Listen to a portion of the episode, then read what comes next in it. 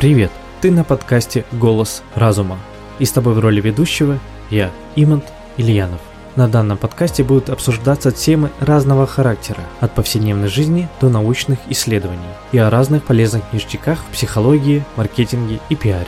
А также вы можете повлиять на следующий выпуск, предложив свою тему у меня в телеграм-канале. Этот выпуск посвящен рационально-эмоциональной терапии. Этот метод был разработан Альбертом Эллисом и направлен он на избавление пациента от жестких психологических стереотипов для формирования более свободного и гибкого мировоззрения. Приятного прослушивания.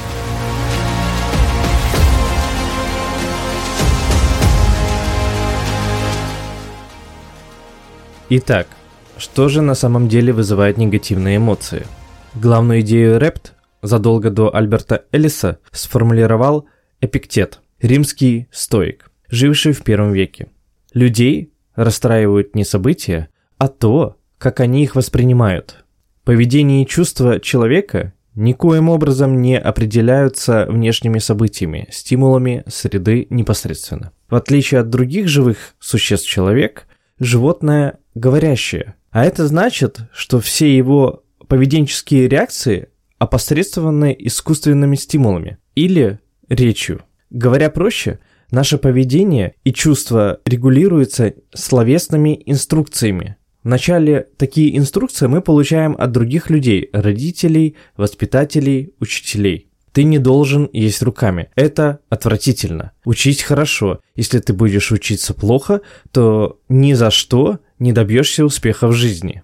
Не трусь. Настоящий мужчина ничего не боится и тому подобное. Позже словесные инструкции видоизменяются и принимают вид внутреннего монолога или диалога с самим собой. В конце концов, они сворачиваются во внутренние речи и перестают осознаваться, превращаются в истинные последние инстанции. Люди должны есть аккуратно. Я должна добиваться успеха во всех делах. Если кто-то назовет меня трусом, я этого не вынесу. Таким образом, предложение, которое человек говорит сам себе, становится его убеждениями. И в этом качестве определяют его эмоции. Я должна добиваться успеха во всех делах. Представим, что убежденная в этом женщина выступает с речью перед большой аудиторией. Недавно ее назначили директором школы, в которой она раньше работала завучем.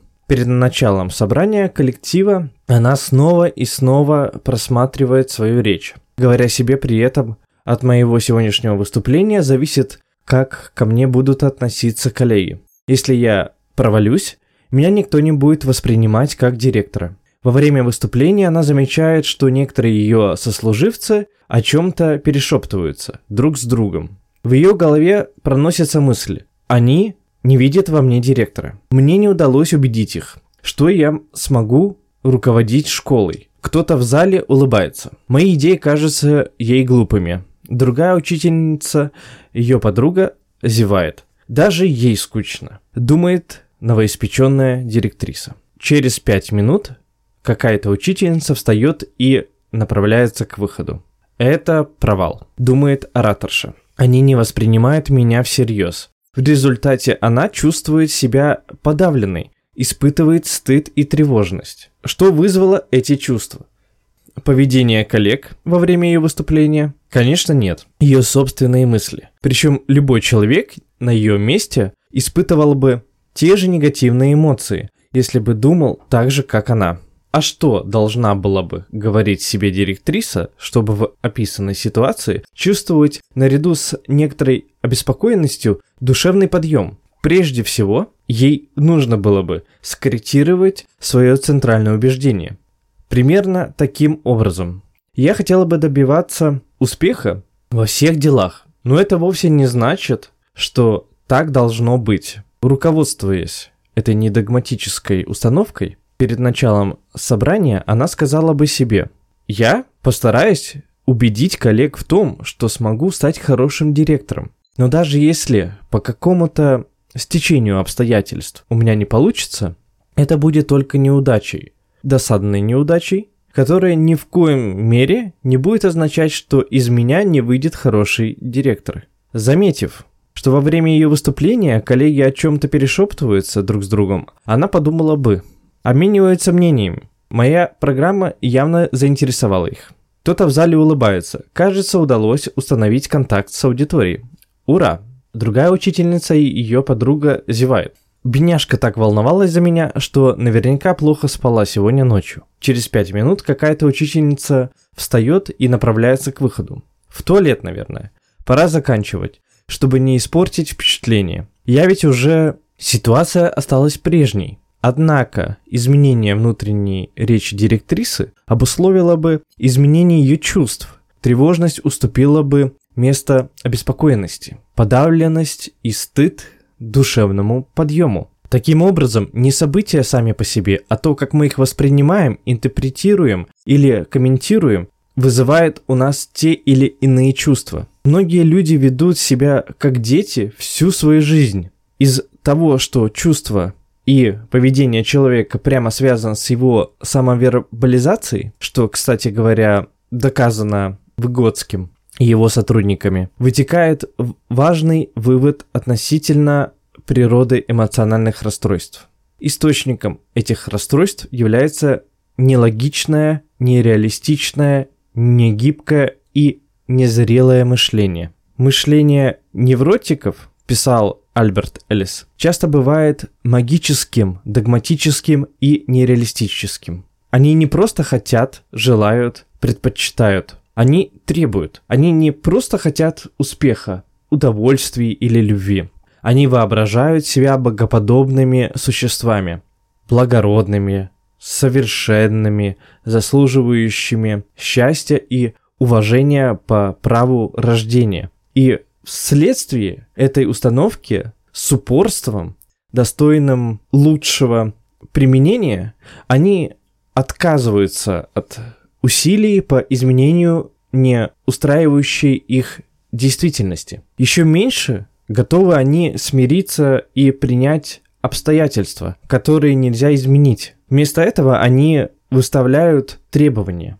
Жизнь, окружающие люди, и они сами должны быть такими, какими они хотят их видеть. Жизнь должна быть справедливой. Ученики должны любить мой предмет, как люблю его я. Директор должен ценить меня по достоинству. В моей жизни не должно быть горя и разочарования. Дети должны заботиться о своих родителях. Я должна добиваться успеха во всех делах и тому подобное. Что происходит в результате, нетрудно представить. Большую часть своей жизни люди, придерживающиеся подобным убеждениям, проводят хныча, плача, жалуясь, зляясь и отчаиваясь в связи с тем, что их требования не выполняются. Они чувствуют вину, тревожность, стыд, унижение, беспомощность и бессилие, а порой презирают себя. Обычно требовательность сопровождается низкой терпимостью к фрустрации. Другие, то есть нетерпимостью к дискомфорту, жизненным трудностям и слабостям окружающих людей. Приверженные ей люди убеждены, что другие должны быть добрыми, порядочными, любящими и справедливыми. А жизнь не должна причинять горя, страданий и разочарований. Потому они быстро переходят от функциональных негативных чувств, таких как печаль, сожаление, обеспокоенность, к болезненным чувствам страдания, жалости к себе, гнева и депрессии. Многие люди ведут себя как дети всю свою жизнь, говорил Альберт Эллис. Они воспринимают свои желания как витальные потребности, убеждения, что должны добиваться успеха во всех начинаниях, что окружающие должны относиться к ним справедливо, их жизненные условия должны быть комфортными и приятными. И когда их догматические требования не выполняются, а это происходит сплошь и рядом, они чувствуют себя несчастными. Постоянно разоблачать нелогичное мышление и саморазрушительные вербализации. Альберт Эллис. Главная цель РЭПТ заключается в выявлении и корректировке иррациональных магических убеждений. РЭПТ помогает сделать их осмысленными, соответствующими реальности. жизненными целями человека, интересом его личности. А изменение центральных убеждений влечет за собой изменение и эмоций, и поведения. Первая задача рэп-терапевта – показать клиенту, что его болезненные чувства – страх, депрессия, вина и тому подобное – обусловлены не несчастьями, которые уже произошли или могут, по его мнению, произойти, а тем, как он их воспринимает. Когда мы расстраиваемся, огорчаемся, то есть испытываем негативные эмоции, то в одних случаях придерживаемся рациональных убеждений, а в других также иррациональных. Рациональные убеждения соответствуют реальности, логичные, догматичные, обусловливают функциональные эмоции и конструктивное поведение. Иррациональные убеждения, напротив, не соответствуют реальности, нелогичны, догматичны, ведут к дисфункциональным эмоциям и неконструктивному поведению. Приведу пару примеров. Иррациональное убеждение. Родители должны следить за успеваемостью своих детей, а если они этого не делают, значит они плохие родители. Если я провалю открытый урок, это будет просто ужасно. Рациональное убеждение. Я бы хотела, чтобы родители моих учеников следили за успеваемостью своих детей. Но если они этого не делают, это вовсе не значит, что они плохие родители. Они просто люди, а людям свойственно ошибаться. Если я провалю открытый урок, это будет плохо, очень плохо, но это не конец света. Представьте, что проведя опрос в классе, вы обнаружили, что большинство учеников не выполнили домашнее задание и не проявляют интерес к предмету, который вы преподаете. Вы говорите себе, а я надеялась, что хоть эту тему они подготовят как следует. Хотелось бы мне, чтобы ученики любили мой предмет так же, как люблю я его. Но это только мое желание. И из него вовсе не следует, что так и должно быть. Им не интересно. Нужно придумать что-нибудь, чтобы повысить их мотивацию. В результате вы чувствуете печаль, разочарование и обеспокоенность. Эти чувства неприятны, однако они функциональны, потому что первое – адекватны ситуации, и второе – не препятствуют ни вашему личному развитию, ни достижению вашей цели. Они стимулируют вас к творчеству и подталкивают к практическому решению проблемы. Но что, если вы придерживаетесь иррационального убеждения, например, такого? Мои ученики в очередной раз не подготовились к уроку, и их совершенно не интересует мой предмет. Это ужасно. Если бы я объяснял материал иначе и умела ладить с детьми, то мои ученики учились бы как следует. Я должна была их заинтересовать. И поскольку я не сделала этого, что должна была сделать, я никогда не стану хорошим учителем. Пока вы в это верите, вы по собственной воле ввергаете себя в состояние депрессии и тревоги, чувствуете себя неудачницей. Причем, будучи крайне болезненными, эти чувства не способствуют ни достижению вашей цели заинтересовать учеников, ни вашему личному развитию. Они стимулируют вас разве что к самобичеванию и самоуничижению. Обобщив свой многолетний терапевтический опыт, Альберт Эллис выделил четыре вида типичных иррациональных убеждений наших современников. Первое я озвучу иррациональное убеждение. Первое называется требование. X должно или не должно случаться, происходить, существовать. Второе. Катастрофизирующие прогнозы.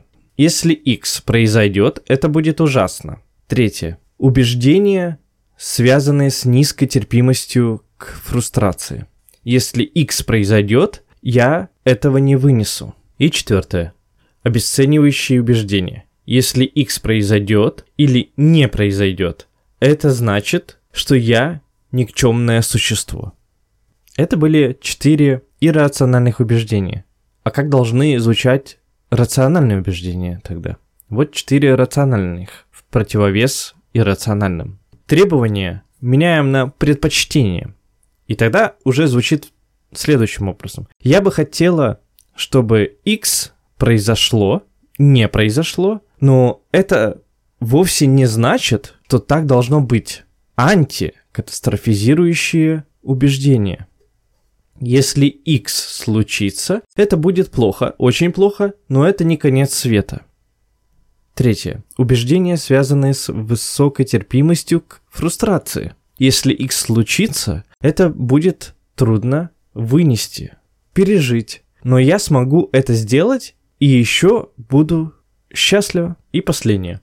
Убеждения, связанные с принятием. Если X случится, то это ни в коей мере не будет значить, что я никчемное существо. Я просто человек, а людям свойственно ошибаться. Самым важным методом РЭПТ, помогающим отбросить иррациональные убеждения и избавиться от дисфункциональных чувств, является метод сократического диалога или диспутирования.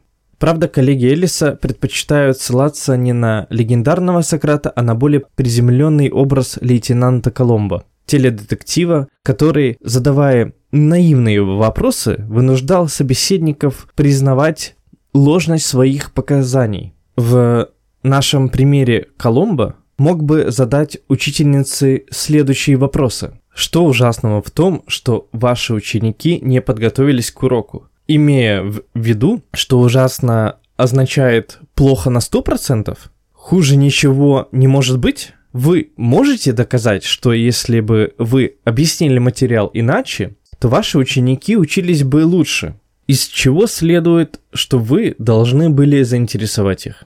Как из того, что вам не удалось заинтересовать учеников этого класса, следует, что вы никогда не станете хорошим учителем? ну и тому подобное. Успешное диспутирование обычно приводит к тому, что, во-первых, человек обретает способность самостоятельно выявлять и оспаривать свои иррациональные убеждения, и второе, у него формируется гибкое, взрослое мировоззрение, позволяющее избегать возобновления невроза. Эффективное мировоззрение учительницы – из нашего примера могло бы быть таким. В мире нет ничего ужасного, катастрофического, невыносимого, включая то, что мои ученики в очередной раз не подготовились к уроку. Есть лишь неприятности и неудачи, которые никогда не будут доставлять мне удовольствия, но с которыми я наверняка справлюсь. Для меня не существует никаких абсолютных долженствований, но существует только мои желания и предпочтения. Поэтому я буду делать все, что в моих силах, для того, чтобы заинтересовать учеников моим предметом и повысить их успеваемость. Но даже если по какому-то стечению обстоятельств мне не удастся это сделать, это все равно будет только неудачей. Большой неудачей, но не конец света. И эта неудача, конечно же, не будет означать, что из меня не выйдет хорошего учителя. Можно ли изменить убеждения человека, если они формировались всю его жизнь? В институте Альберта Эллиса любят рассказывать историю рождения идеи рэпт. В начале 50-х годов Эллис, тогда психоаналитик, который раз выслушивал жалобы своей клиентки на то, что ее неудачи в личной жизни обусловлены насилием, которому она подвергалась в детстве со стороны отца. Потеряв терпение, Эллис воскликнул – не ваш отец, а ваше собственное убеждение в том, что трагические события из вашего детства обрекает вас на одиночество, делает вас несчастной. Клиентка замолчала и через пару минут озадаченно произнесла. Вы хотите сказать, что не мой отец, а я сама несу ответственность за то, что мне так плохо. Так вот в чем дело. Элис называл такие инсайты элегантными решениями. Большинство иррациональных убеждений были внушены нам в детстве родителями и воспитателями. Этим объясняется их устойчивость. Они успели пустить корни, стать частью нашей личности еще до того, как мы научились критически мыслить, проверять те или иные идеи на истинность и познакомились с более рациональными формами мышления. Другим источником магических убеждений являются стереотипы общественного сознания, черпаемые нами ежедневно из средств массовой коммуникации, повседневного общения и тому подобное. Таким образом, некритически усвоенные в детстве иррациональные убеждения постоянно подкрепляются во взрослой жизни человека. Имея в виду эти обстоятельства, реально ли изменить их? Безусловно. Но для этого недостаточно терапевтических стратегий психоанализа, полагал Элис. Психоанализ нацелен на реконструкцию и доведение до сознания клиента генезиса его иррациональных убеждений. Однако знание о том, почему человек когда-то начал вести себя и думать нелогично, не дает мне представления о том, почему он продолжает это делать, ни тем более знание о том, что ему нужно предпринять, чтобы скорректировать свое мышление и поведение. Чтобы изменить иррациональное убеждение, необходимо Первое. Привлечь к ним внимание или вывести их на сознательный уровень. Второе. Показать, что именно они вынуждают нас чувствовать себя несчастными.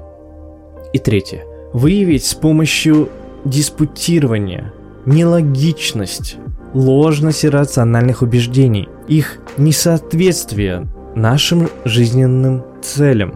Четвертое. Научиться думать по-другому и по-другому формулировать наши желания, предпочтения и ожидания. И пятое закрепить новые рациональные убеждения и научиться придерживаться их в повседневной жизни. Перечисленные выше шаги и составляют терапевтическую стратегию РЭПТ.